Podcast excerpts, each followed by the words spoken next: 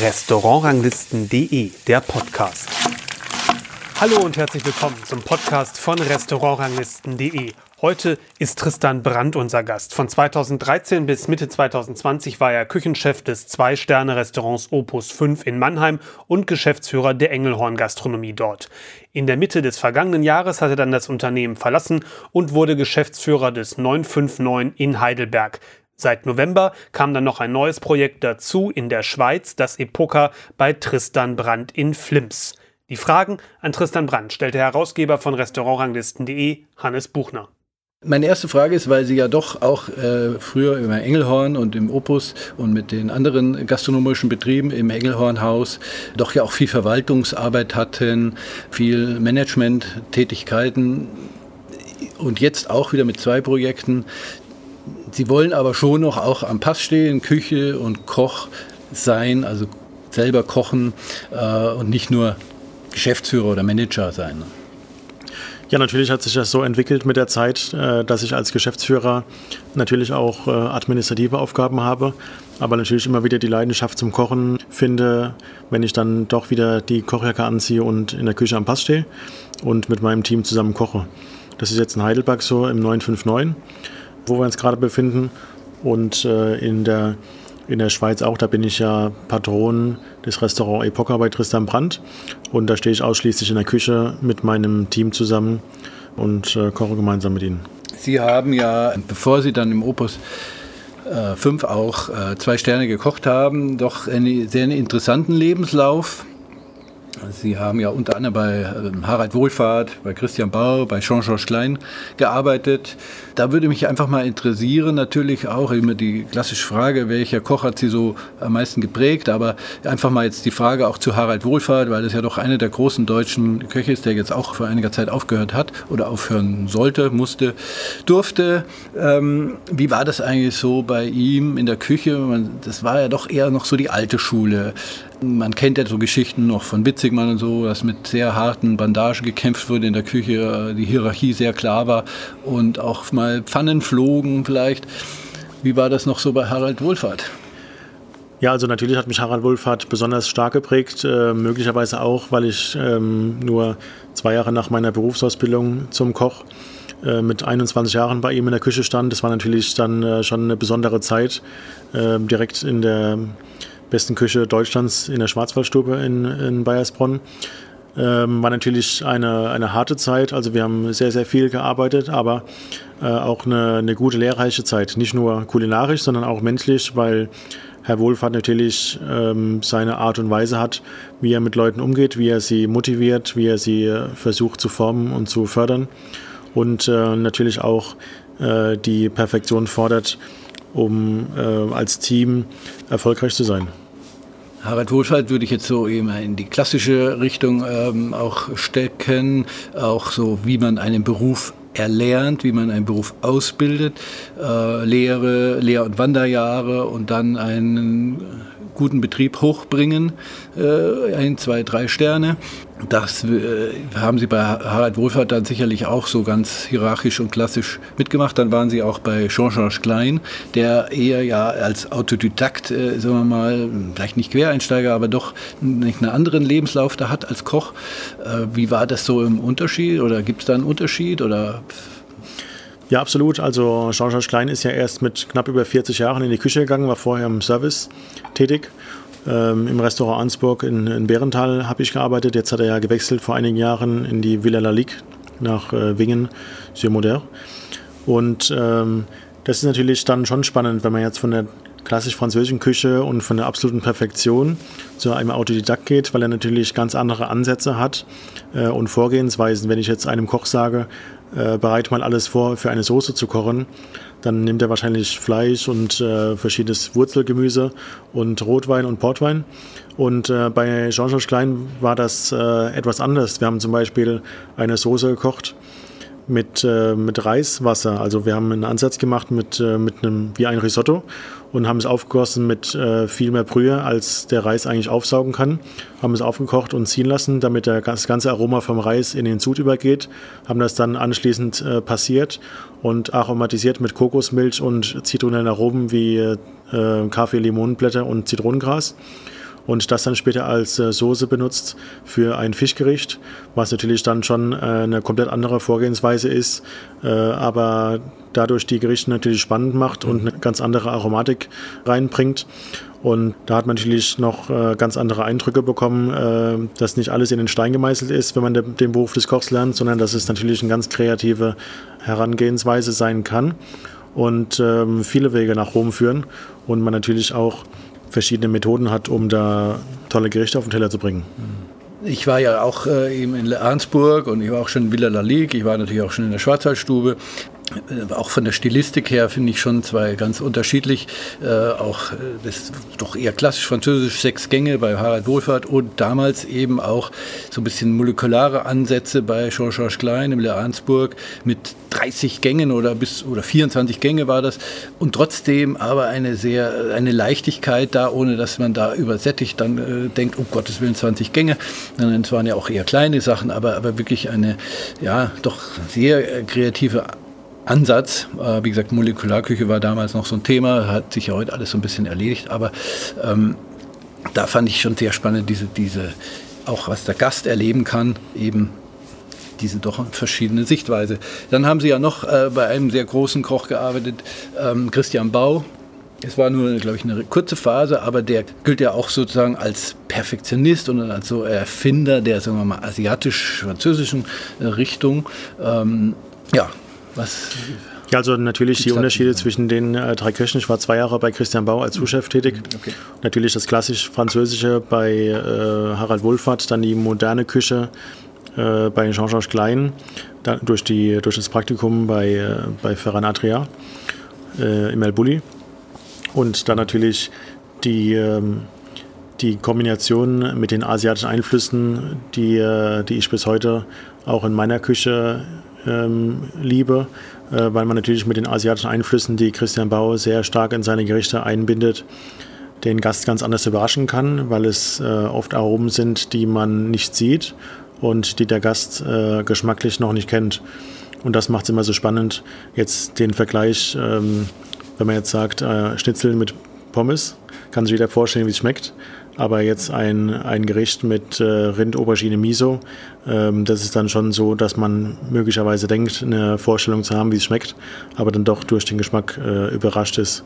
Und äh, das ist ja das, was der Gast heutzutage auch möchte, diese, diese Überraschungserlebnisse oder diese, diese spannende Effekte, dass man sich immer wieder auf den nächsten Gang freut. Und äh, das ist eben die Erlebnisgastronomie, die ich gut finde und äh, die auch äh, meine Gäste in meinen Restaurants äh, lieben. Ich denke, das äh, spiegelt sich dann auch wieder diese, sagen wir mal, äh, Lehr- und Wanderjahre, die Sie dadurch äh, wandert haben, mit diesen drei, sogar El Bulli, also doch großen ähm, Köchen, ähm, auch zum Beispiel noch, fällt mir noch ein, Jordi Cruz in, in Barcelona, der auch dann später drei Sterne gekriegt hat. Also ihre Küche, also wenn ich es mal so sagen darf, äh, ein sehr guter Bekannter von uns, der Andreas, hat auch mal gesagt, sie können ja alles oder du kannst ja alles kochen, weil du halt eben da so eine große Bandbreite auch mitbekommen hast. Die Frage ist dann, wenn man zu äh, breit aufgestellt ist, äh, der Gast erwünscht oder verlangt ja auch manchmal, wenn er in ein spezielles Restaurant geht, dass dort eine gewisse Stilistik vorher, die ihn nicht überfordert vielleicht auch, wenn es zu breit ist, zu, zu wild in der Welt übereinander gekocht, äh, kann es auch manche Gäste überfordern. Mhm. Also meine, meine Küche, das ist eine, eine moderne Küche auf französischer Basis mit asiatischen Einflüssen. Und äh, das ist das eigentlich, wo, wo ich jahrelang schon erfolgreich mit, äh, mit bin. Ähm, ob es jetzt im Opus 5 ist oder auch jetzt in dem neuen äh, Restaurant äh, im Waldhaus Flims in der Schweiz. Und ähm, von daher äh, muss man ja immer nicht äh, für sich selbst kochen, sondern auch ein bisschen äh, für den Gast natürlich, äh, dass er zufrieden ist. Und wenn man das Feedback der Gäste hört, die sind immer ähm, zum Großteil sehr, sehr begeistert und beeindruckt, weil sie einfach diese Leichtigkeit zum einen äh, mögen und auch diese, diese spannende, weil wir ja auf der Speisekarte in meinen Restaurants jetzt nicht besonders viele äh, Produkte oder nicht alle Produkte preisgeben, die wir in den Gerichten integrieren, mhm. sondern auch nur die Grundprodukte und der Gast sich dann eine, eine Vorstellung machen kann, was auf dem Teller dann umgesetzt ist und dann später vielleicht doch überrascht ist, dass es anders ist, äh, wie er sich es vorgestellt hat. Und äh, von daher ähm, denke schon, dass wir da auf einem ganz guten Weg sind, ähm, zumindest mit meiner Stilistik, äh, die Gäste, die zu mir kommen, zu begeistern. Und äh, tatsächlich auch ganz viele Gäste jetzt aus Deutschland schon als Gäste in der Schweiz hatten, äh, die ähm, meine Küche möglicherweise vermisst haben und extra dann angereist sind, um äh, dieses Erlebnis wieder zu haben. Mhm. Sie haben ja auch äh, mit der dann eine Art Weltreise gemacht auf dem Schiff. Wie ist dann eigentlich das Kochen auf so einem Schiff? Da haben Sie ja aber diese Dieter Müller Restaurant gemacht. War Dieter Müller aber gleich nicht dabei, oder? Doch, Doch Dieter, war auch Dieter Müller war dabei, genau. mit ihm. Ja. Ähm, da ist ja noch mal ganz anders. Da sind da dann vielleicht doch viele Gäste, die jetzt von der Gourmetküche noch gar nicht so eine Ahnung haben, oder? Ja, also ich war auf der MS Europa im Restaurant Dieter Müller und habe ihn dort vertreten zu der Zeit, wo er nicht da war. Und zu der Zeit, wo er auf dem Schiff war, haben wir gemeinsam neue Gerichte entwickelt oder auch gemeinsam gekocht natürlich. Und ähm, ja, der, der Dieter ist natürlich ähm, ein, ein toller Lehrmeister, äh, von dem man ähm, auch noch viel lernen konnte. Er war immer total motiviert morgens, ähm, fast als Erster in der Küche und ähm, immer noch, auch wenn er jetzt, glaube ich, schon 72 Jahre alt ist, mhm. ähm, hoch motiviert und kreativ und äh, versucht immer natürlich das Beste aus, äh, aus den einzelnen Produkten rauszuholen und auch, ähm, auch perfekte Soßen äh, kocht. Also er nimmt sich sehr viel Zeit, die, die Soße zu optimieren und wenn es eine halbe Stunde lang mehr dauert, äh, das ist es dann auch wert. Und äh, natürlich ist die Zeit auf dem Schiff äh, eine harte Zeit, weil man ein halbes Jahr jeden Tag durcharbeitet ohne einen einzigen freien Tag. Mhm. Aber man gewöhnt sich spätestens nach zwei Wochen daran, äh, dass jeder, der dort auf dem Schiff ist, jeden Tag aufsteht morgens und arbeitet.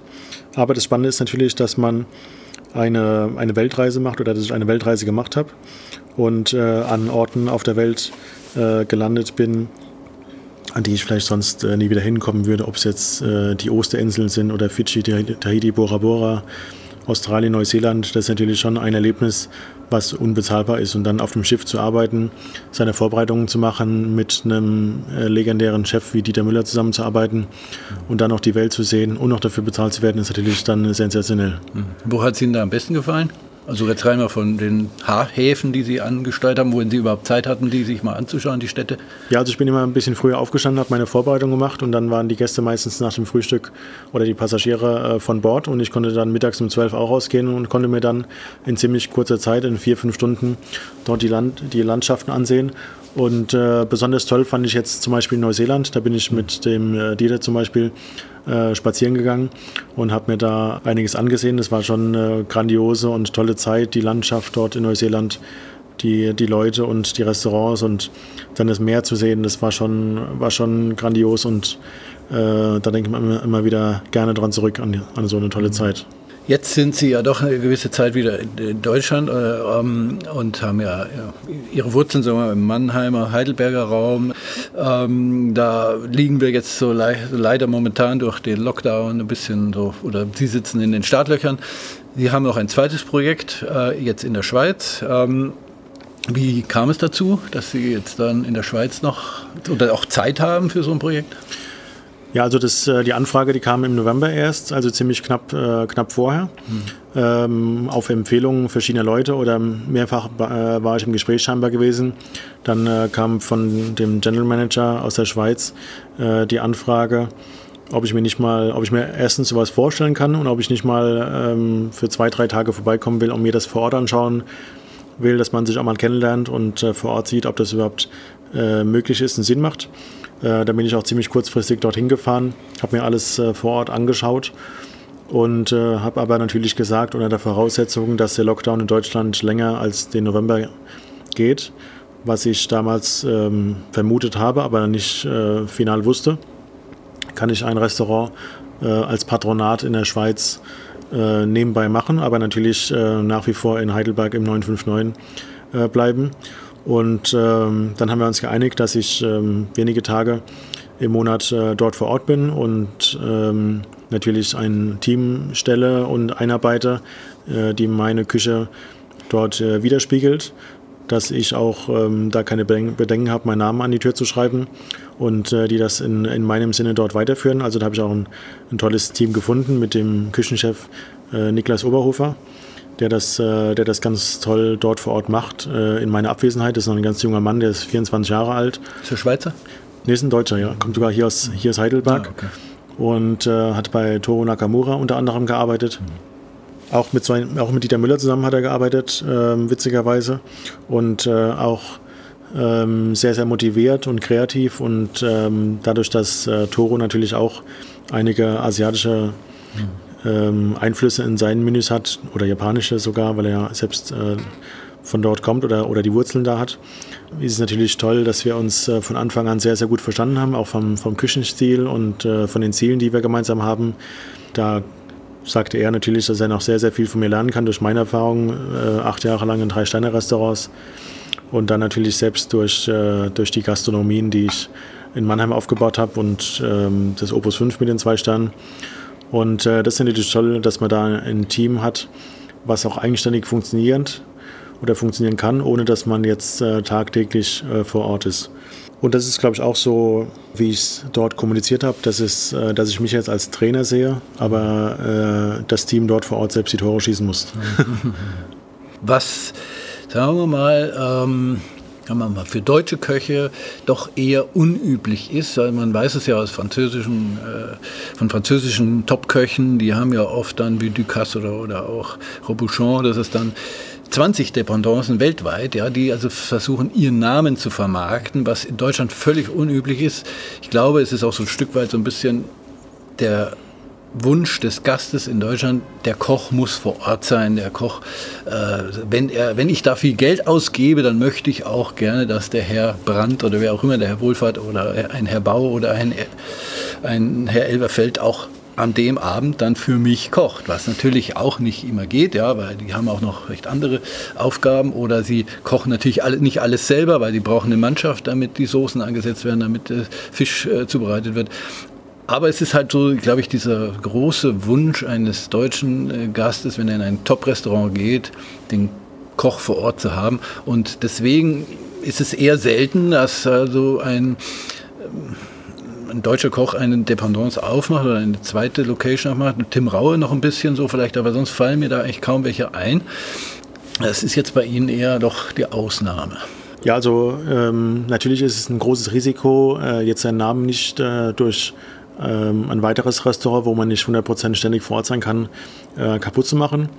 Aber ähm, deswegen war es mir auch ganz wichtig, dass ich ein gutes Team finde, wo ich Vertrauen habe, wo ich von vornherein sage, okay, ich habe tatsächlich einen Küchenchef, äh, dem ich das zutraue und äh, der auch in meinem Sinne dort vor Ort äh, handelt und agiert und kocht und äh, auch das Team führen kann und natürlich im ständigen Austausch oder eigentlich im täglichen Austausch äh, tatsächlich mittlerweile äh, mit mir steht, um, äh, um Dinge zu besprechen, um neue Gerichte zu kreieren und ähm, ich auch dann regelmäßig vor Ort bin, um, äh, um das Team weiter zu trainieren und zu schulen. Aber ich habe jetzt da sehr, sehr gute Erfahrungen gemacht. Äh, wie gesagt, es war ein Risiko für mich, aber ich habe da eigentlich ähm, mittlerweile ein ganz gutes Gefühl dafür, dass das gut geht. Aber das heißt ja nicht, dass man jetzt dort ein Franchise-Unternehmen draus machen muss und äh, an verschiedenen Orten auf der Welt jetzt dort das Gleiche machen muss, weil natürlich Gastronomie aus der Ferne zu steuern ist sehr, sehr schwierig. Das, äh, das wissen alle Gastronomen. Ja. Aber dadurch vielleicht, dass ich vorher schon viele Gastronomies parallel geleitet habe, die zwar natürlich äh, fußläufig sehr gut erreichbar waren, war natürlich damals auch meine meine größte Herausforderung, nicht unbedingt selbst gut kochen zu können, sondern den Leuten die Sachen so zu vermitteln, dass sie in der Lage sind, die Speisen so zu kochen, wie ich sie mir vorstelle. Und natürlich äh, regelmäßig und unregelmäßig das äh, auch zu prüfen und zu kontrollieren. Das wird jetzt hier im Heidelberg, also wir sitzen jetzt hier im 959 im noch geschlossenen Restaurant ähm, aufgrund der bekannten Situation. Aber hoffentlich werden wir ja im März oder April wieder öffnen dürfen. Dort ist ja dann auch hier wieder geplant, dass Sie dann, sobald es geht, auch öffnen und dann endlich wieder kochen können. Ähm, was haben Sie da hier? Ist eine, ja, ich es mal kurz beschreiben darf, ist auch ein, ein klassisches äh, Gebäude, so im Stadtgarten, so ein bisschen vielleicht wie so, ein, eine Orangerie, kann man sich vorstellen, mit großen Fensterflächen sehr schön modern, aber äh, möbliert und eingerichtet. Eine sehr schöne Location. Wie wollen, wollen Sie da Ihre Küche jetzt auch ein bisschen noch anpassen, noch mal ein bisschen äh, weiterentwickeln oder soll es im Großen und Ganzen so im Opus 5 äh, Stil weitergehen?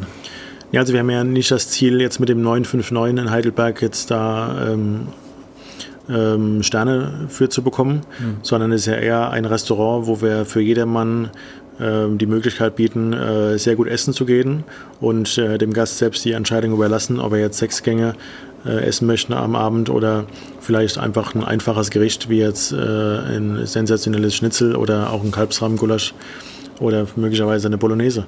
Und das lassen wir jedem frei und finden es auch immer spannend, dass, ähm, dass der Gast teilweise sehr oft wiederkommt und einmal einmal ein Menü isst, aber dann äh, sieht auf der Karte, dass er auch mal mittags kommen kann und dann ein kleines Gericht äh, zum Lunch äh, genießen kann.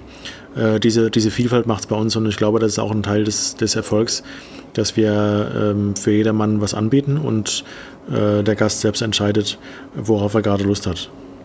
Also Sie werden so eine zweigleisige Karte haben mit einem so ein bisschen Menü für Feinschmecker, Gourmets oder aber auch normal à la carte mit Standardgerichten, genau. die man aus gut bürgerlicher Küche kennt. Genau, alles mit sehr viel Liebe zubereitet. Mhm. Äh, was, wie groß brauchen Sie da das Team? Also da muss man ja schon dann auch... Äh, und ist doch mittags und abends, oder?